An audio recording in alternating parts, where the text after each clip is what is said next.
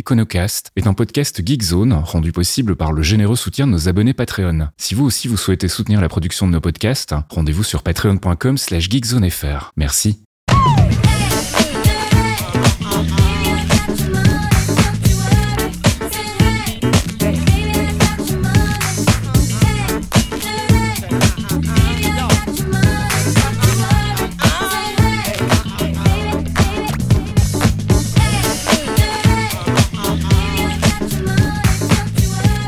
Bonjour Geekzone et bienvenue dans ce 15e épisode de l'Econocast. Je vous rappelle euh, le principe de l'Econocast, un petit podcast qu'on a lancé avec mon ami Michael Vincent. Bonjour Michael. Salut Faskil et bon anniversaire, deux ans déjà. C'est vrai, putain j'avais pas fait gaffe. Hein. Donc c'était un podcast qu'on a lancé il y a deux ans et dans lequel on essaie de faire un petit peu euh, le point sur des concepts de base côté économique, côté finance. On essaie de vous expliquer un petit peu tous ces mots euh, que vous entendez parfois souvent dans les infos et puis comprenez peut-être pas forcément tous les tenants et aboutissants qui y sont liés. Du coup, cette fois-ci, on va parler de la classe moyenne. Alors, euh, bah, la classe moyenne, c'est un terme qu'on entend souvent et que j'ai l'impression qu'on définit de manière assez fluctuante d'une personne à l'autre.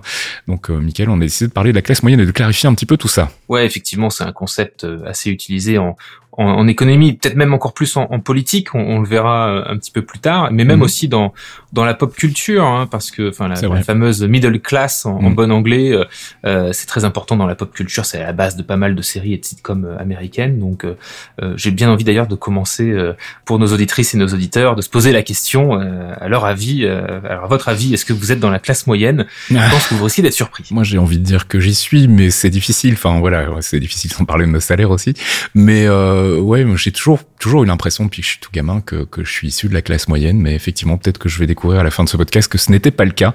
Euh, on, verra que c'est comme la température, il y a la température réelle bah et la température ressentie. Ouais. On va commencer par une définition scolaire comme d'habitude. La notion de classe moyenne, bien que couramment utilisée, ne fait pas l'objet d'une définition précise. Elle regroupe une large part de la population située au centre de l'échelle sociale qui est parfois utilisée comme indicateur pour estimer les évolutions économiques et sociales d'un pays. C'est une définition qui nous vient de Bercy, donc du ministère des Finances. Selon l'Observatoire des inégalités, euh, la classe moyenne représente la population située entre les 30% les plus pauvres et les 20% les plus riches. Euh, c'est la même statistique d'ailleurs qui est utilisée par l'INSEE. Et puis selon l'Organisation de coopération euh, et de développement économique, le CDO, la classe moyenne est représentée par les personnes ayant un revenu compris entre 75% et 200% du revenu médian, c'est-à-dire le revenu qui divise la population en deux parts égales. On voit que déjà là, on a trois définitions qui sont quand même pas tout à fait les mêmes. Avec Bercy qui se mouille pas trop d'ailleurs, voilà, il n'y a pas de définition précise, ce qui n'est pas faux. D'ailleurs, j'ai encore une autre définition que je te donnerai juste après pour euh, pour ajouter un petit peu de d'entropie à, tout ça. Mais on, on pressent quand même qu'il y a un côté un peu statistique, euh, un outil un peu pratique, ni trop pauvre, ni trop riche, euh, et c'est ce qu'on verra un petit peu plus tard. C'est un peu comme on le voit avec beaucoup des définitions qu'on a traitées dans, dans ce podcast. C'est souvent des définitions qui sont utilisées pour mieux communiquer et qui donc forcément sont adaptées au message qu'on veut faire passer. Bref, d'où est-ce que ça vient cette notion de classe moyenne en fait? Bah, comme comme, euh, comme on l'a un petit peu souligné, c'est une classe un peu fourre-tout par défaut euh, entre guillemets, euh, la classe sociale en fait entre la classe populaire et la classe aisée, et en supposant bien sûr qu'il soit un peu plus facile de définir la classe populaire et la classe aisée pour définir par défaut la, classe moyenne. En fait, ce que ça rappelle forcément, c'est euh, cette division euh, de la population en trois catégories euh, dont on, on avait l'habitude en France avant la Révolution sous l'Ancien Régime, le clergé, la noblesse et le tiers-état. Mhm. Il y a vraiment ce côté un petit peu trois, trois tiers, bon, en sachant que la répartition, bien évidemment, est pas, est pas égale. Hein. à l'époque, hein, le tiers-état voilà, se définissait comme l'ensemble des personnes qui n'appartiennent à aucune des deux autres catégories, hein, donc mhm. ni au clergé ni à la noblesse. Donc oui, donc la classe moyenne se définit un petit peu comme euh, comme à l'époque le tiers état par opposition donc aux, deux classes euh, mieux définies entre guillemets. Mhm. Et c'est pour ça que d'ailleurs cette catégorie, que ce soit le tiers état à l'époque ou la classe euh, moyenne aujourd'hui, euh, c'est des catégories très hétéroclites. Hein. On a des, des, des communautés urbaines ou rurales, prospères ou un peu moins prospères, et puis surtout une grosse majorité de la population. Alors par construction, si on prend la définition de l'INSEE, ou de l'Observatoire des inégalités, ça regroupe 50% de la population. Il euh, faut quand même rappeler qu'à l'époque, par contre, le tiers-État représentait 98% de la population, bien sûr. Donc, euh, et euh, peut-être un autre point commun avec avec la classe moyenne et le tiers-état, c'est la question fiscale, puisque finalement une grosse partie de, la pression fiscale repose sur reposait sur le tiers-état à l'époque et repose aujourd'hui sur la classe moyenne. Alors ça c'est pour le Moyen Âge et, le tiers état, mais euh, la classe moyenne à proprement parler, c'est un concept plus récent quand même. Oui, donc euh, après euh, la Révolution, quand disparaît l'organisation de la société autour du triptyque noblesse, clergé et tiers état, on commence à parler un petit peu plus de, classe moyenne vraiment qui, émerge à partir du, du 19e siècle. Et à cette époque, la classe moyenne se définit pas vraiment comme un outil statistique type INSEE ou Observatoire des inégalités, mais elle se définit surtout parce qu'elle n'est pas. Si vous n'êtes ni de la bourgeoisie ni du prolétariat, euh, vous êtes de la classe moyenne. Euh, d'ailleurs, euh, Karl Marx, qui lui était beaucoup plus sur les classes populaires, la classe ouvrière, hein, mmh. les travailleurs, définissait lui un petit peu la classe moyenne comme étant une espèce de, de petite bourgeoisie, ce qui représente un petit peu aussi cette idée-là, c'est-à-dire qu'elle a un petit peu de capital, mais elle doit quand même travailler pour vivre, donc c'est une classe quand même assez euh, capitaliste hein, qui euh, regroupe euh, des travailleurs indépendants aussi, mais aussi des artisans, des petits commerçants, des boutiquiers, donc des gens qui ne roulent pas non plus sur l'or, mais qui possèdent un petit peu de capital, mais pas suffisamment pour ne pas avoir arrêté à travailler. Et donc c'est là qu'on commence un petit peu à, avoir la formation un peu politique de, cette classe moyenne qui qui va être un terme qui va être repris de, de, plus en plus. Et par ailleurs, je, je, le disais par rapport à les fiscalités qui reposaient beaucoup, voire même essentiellement sur le tiers état avant la Révolution. Souvenez-vous de l'épisode sur euh, la fiscalité de l'année dernière, mhm. euh, l'impôt sur le revenu hein, qui était apparu à partir de 1914, mais vraiment euh, mis en œuvre à partir de 1920. c'est là aussi que finalement la notion de classe moyenne a, commencé en France à être un, un mot euh, très utilisé euh, par euh, par les politiciens notamment puisque une bonne partie de cette fiscalité reposait donc sur la classe moyenne. Alors on a vu tout à l'heure dans une des définitions que la classe moyenne bah, ça représente la population qui est située entre les 30% des plus pauvres et les 20% les plus riches mais concrètement en euros ça veut dire quoi? Et donc, pour pouvoir répondre à cette fameuse question, est-ce que vous êtes dans la classe moyenne? Alors, je vais d'abord commencer par faire un petit disclaimer. on va surtout parler d'ordre de grandeur. J'ai regardé surtout les, les, les données au niveau français, mais euh, selon les sources, j'ai des données qui datent de 2017 ou de 2020, donc euh, euh, voyez ça plutôt comme des ordres de grandeur que comme des paliers absolus. Mais oui, effectivement, puisque la classe moyenne se définit comme étant le niveau de vie compris entre le troisième décile et le huitième décile, hein, pour parler en, bon statisticien. Donc par mhm. construction, on a 50% de la population qui tombe dans la classe moyenne, en tout cas si on prend cette définition-là, et ça correspond donc en fait aux gens en tout cas pour une personne seule, qui ont un niveau de vie compris entre environ 17 000 euros et 30 000 euros par an après impôt. Hein. donc, euh, je fais un rapide calcul dans ma tête. Hein. ok, je ne suis donc pas dans la classe moyenne en fait. Bah, avec, avec, un peu de chance, peut-être que les chiffres belges sont un peu différents, qui sait.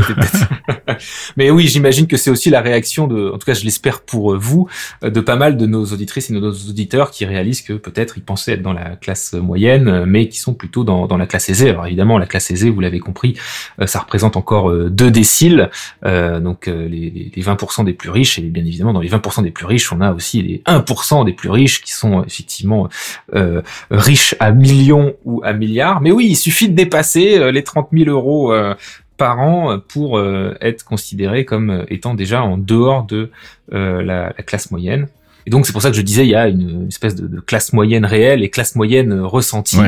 Et, à ce propos, c'est un sondage de l'institut Ipsos qui, qui révèle que lorsqu'on demande euh, aux Français euh, s'ils estiment appartenir à la classe moyenne, 72% des interrogés répondent oui, avec 50% pensant se situer dans la classe moyenne inférieure et 22% dans la classe moyenne supérieure. Donc on voit que on est à peu près les trois quarts hein, des Français qui pensent être dans la classe moyenne.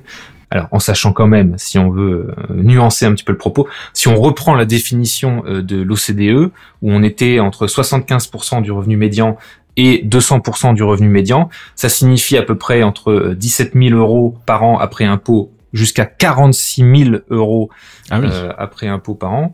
Ça, ça représente à peu près 60-65% de la population. Et euh, finalement, c'est un peu plus proche des, des, des stats du sondage de d'Ipsos, avec effectivement peut-être euh, un petit 50% dans la classe moyenne inférieure et euh, une vingtaine de pourcents dans la classe moyenne supérieure, mmh. si on devait voilà ajouter cette distinction au sein même de la classe moyenne. Bon, ça, ça, ne choquera pas évidemment celles et ceux qui me connaissent, euh, je vais faire un petit un petit rente euh, inégalité. Euh, évidemment, cette, ce côté classe moyenne ressentie, c'est pratique. Hein, c'est l'Observatoire des inégalités qui, qui le montre, hein, qui, qui, est une association qui, qui regarde ça à plein temps, un petit peu les, les distributions de revenus et qui qui dévoile qu'effectivement énormément de personnes étant de la classe aisée, hein, même pas de la classe moyenne supérieure, mais vraiment de la classe aisée, donc largement au-dessus des 46 000 euros par euh, ont un discours très répandu, c'est de dire bon, il y a beaucoup plus riches que moi, euh, donc ça exonère un petit peu de, de participer euh, activement à la solidarité. Alors évidemment, comme je disais juste à l'instant, on pense souvent aux 1% qui sont vraiment millionnaires ou milliardaires, et, à raison, hein, c'est bien sur eux, c'est eux qui échappent le plus à l'impôt en général et, où les inégalités explosent. Mais effectivement, si on regarde les 10% des plus riches, et pas juste les 1%, on est déjà sur un quart des revenus qui sont en fait ponctionnés par les 10% de, de de, plus riches. Mhm. Mais il faut aussi regarder du coup du côté des 10% les plus pauvres, hein, on pense à eux, qui gagnent en fait près de 9 fois moins, euh, quelques pourcents en fait euh, du revenu global, donc euh, bien bien bien en dessous des, des 10% de, de, revenus si on avait une répartition purement égalitaire. Mhm. Concrètement, ça veut dire quoi? C'est que 5 millions de personnes en France vivent avec moins de 850 euros par mois. c'est chaud. C'est chaud. Alors une des choses qu'on entend le plus souvent, enfin en tout cas en ce qui me concerne, que j'entends le plus souvent quand j'entends parler de classe moyenne, c'est que la classe moyenne, elle est en train de disparaître, qu'on est en train de creuser un fossé entre euh, les plus pauvres et les plus riches, et que tout ce qui est au milieu, bah, globalement, soit rejoint le camp des plus riches, mais assez rarement, soit rejoint plutôt le, camp des, plus pauvres. Est-ce que c'est une réalité, ça, cette, euh, ce déclin en quelque sorte de la classe moyenne? Alors pour, pour, pour, te répondre, il va falloir euh, étendre un petit peu la, la focale, parce que si mhm. on se tient à la définition de Bercy, on a strictement 50% de classe moyenne, et donc ça n'évolue pas. ça. Euh, par contre, si on prend la, la définition de l'OCDE, hein, c'est ce qu'on va prendre euh, pour répondre à ta question, euh, bah, c'est assez stagnant en fait. Si on regarde entre le milieu des années 80 et le milieu des années 2010, on est entre, voilà, on a un tout petit déclin, on passe de 64% à 61%, mais ça reste relativement stable. Bien évidemment, c'est une moyenne au sein des pays de l'OCDE. Et si on regarde un cas d'école, j'en parlais tout à l'heure dans la pop culture euh, des États-Unis, on observe effectivement un certain déclin, c'est-à-dire que en prenant encore une fois la définition de, de l'OCDE, euh, entre 1971, on a euh, une classe moyenne américaine qui représente 61% de la population euh, et qui euh, décline quand même de 10% jusqu'à 52% en, en, 2016, avec donc évidemment un effet assez important.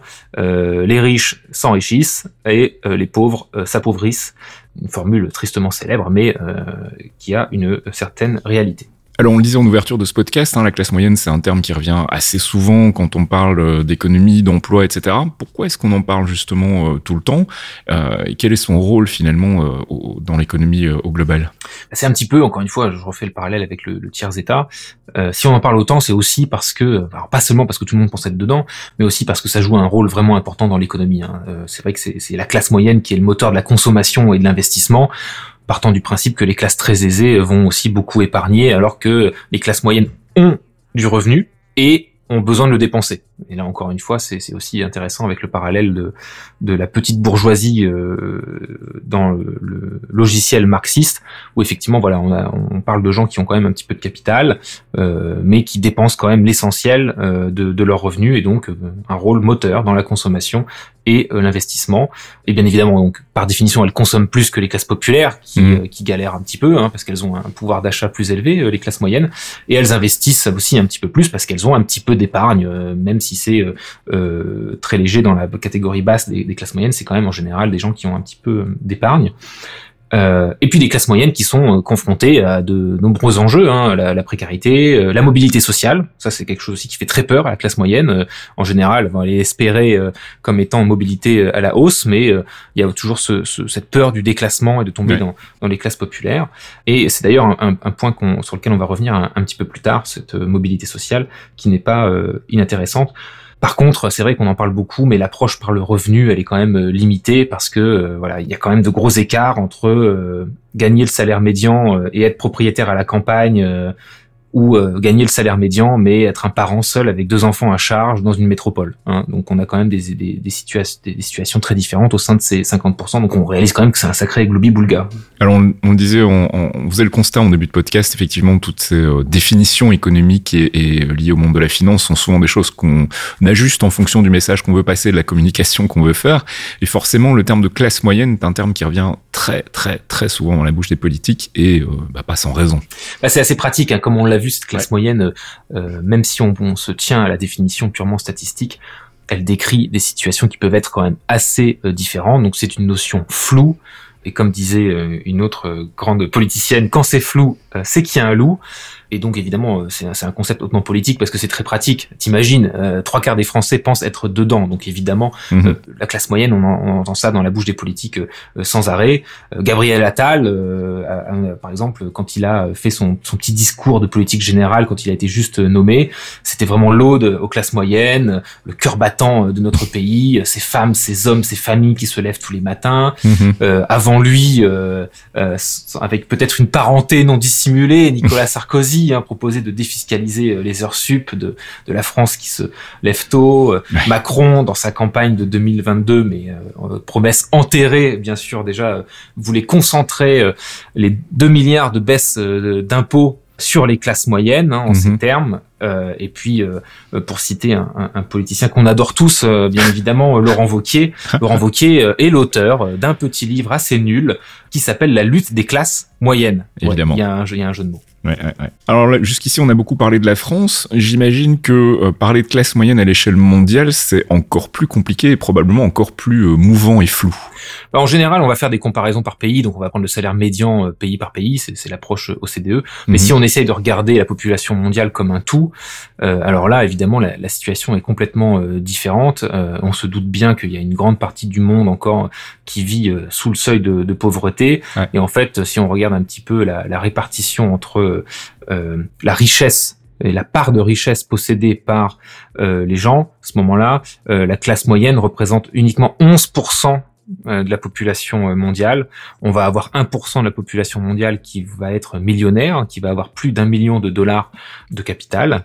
On va avoir 11%, donc cette middle class, cette classe moyenne, qui vont être entre 100 000 dollars et 1 million de dollars. Euh, la catégorie qu'on considère comme étant pauvre entre 10 000 dollars et 100 000 dollars et l'extrême pauvreté, c'est-à-dire les gens qui vivent avec entre 0 et 10 000 dollars. Mm. Pour le dire autrement, 1% euh, des plus riches possèdent la moitié euh, de la richesse mondiale, alors que les 55% des plus pauvres ne possèdent qu'un pour cent de la richesse mondiale.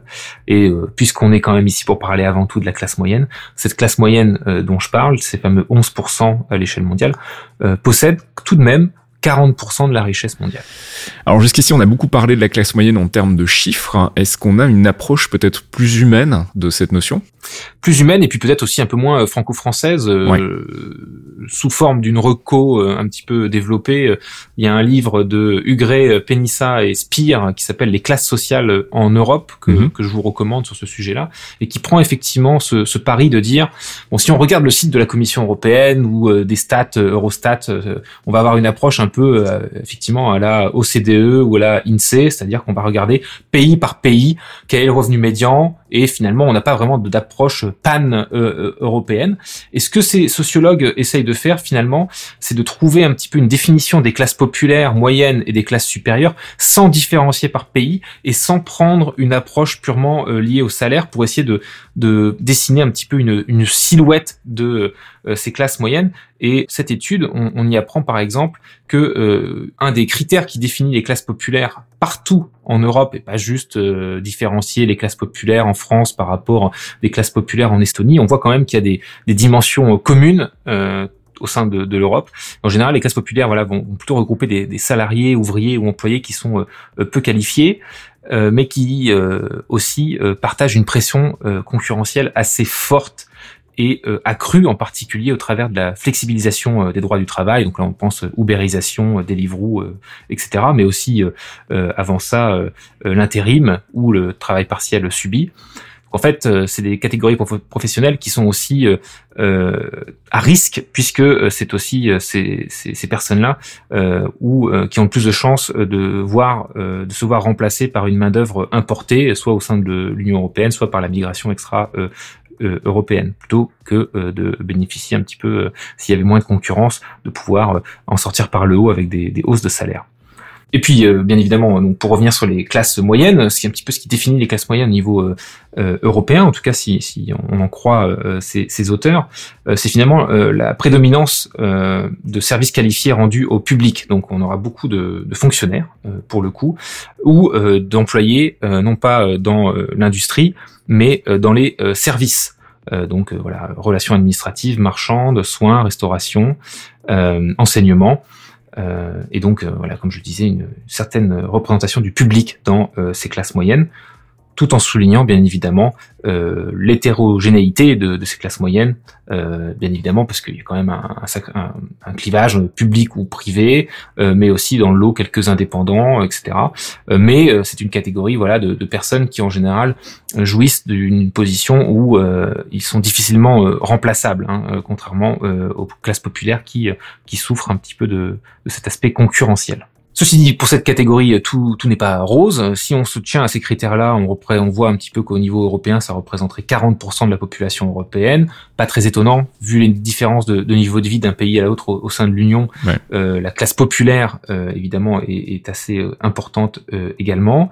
Et euh, bien que ce ne soit pas un bloc euh, homogène, bien évidemment, euh, ça reste un bloc qui est assez caractérisé également par la peur du risque de déclassement. Donc en gros, si on doit résumer, les classes moyennes, bah c'est pas un bloc homogène déjà. Euh, il y a des défis qui sont bah, de plus en plus importants. Euh, donc on rejoint un petit peu cette idée que voilà de, de, panique autour de la classe moyenne quand on entend que la classe moyenne va disparaître, etc. C'est effectivement une classe qui a des défis de plus en plus importants.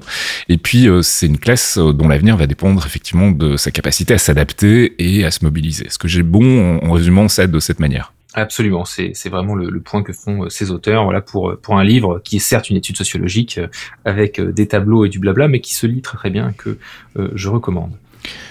On aura d'autres recommandations à vous partager. Euh, à moins que tu aies envie d'en mettre une en avant en particulier, je propose qu'on les liste comme d'habitude dans le billet qui accompagne ce podcast. Est-ce qu'il y a des choses que tu veux, euh, que tu veux principalement pointer du doigt? En vrac, hein, rapidement, voilà, il y aura un petit peu de lecture, un outil interactif aussi de l'Insee qui est pas inintéressant, qui vous permet un petit peu de, de jouer avec euh, les répartitions euh, et de, de, de, revenus. Donc, c'est toujours intéressant d'avoir comme ça un, dashboard un peu interactif. Puis, je vous laisserai aussi avec une recommandation d'une émission de, de, Radio France sur justement la classe moyenne et surtout euh, l'économie selon les Simpsons et en quoi, euh, on parlait de pop culture tout à l'heure, mm. en quoi les Simpsons sont représentatifs de, de, la classe moyenne américaine. Avec un petit disclaimer quand même, je suis obligé de le faire, euh, sont invités pour cette émission les doubleurs de Homer Simpson et Marge Simpson en France et mm. Véronique Augereau qui est la doubleuse de Marge à un moment donné a des propos à la limite de l'antisémitisme. Donc voilà, juste je préfère le dire. petit dérapage, elle aurait dû s'entraîner peut-être sur le skate de Bart.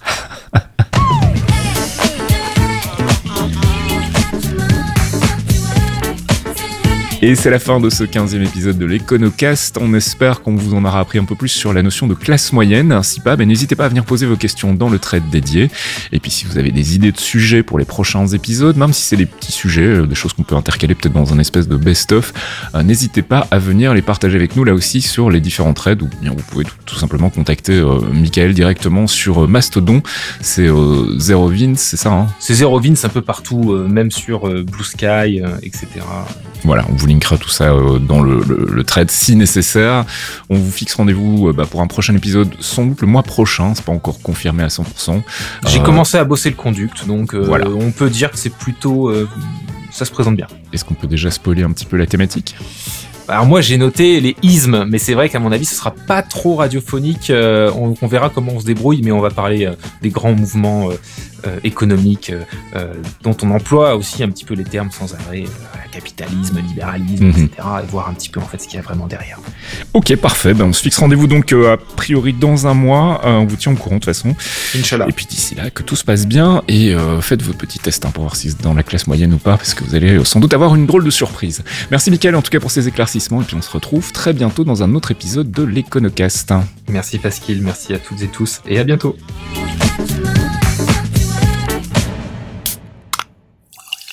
un podcast signé Faskill. Faskill.com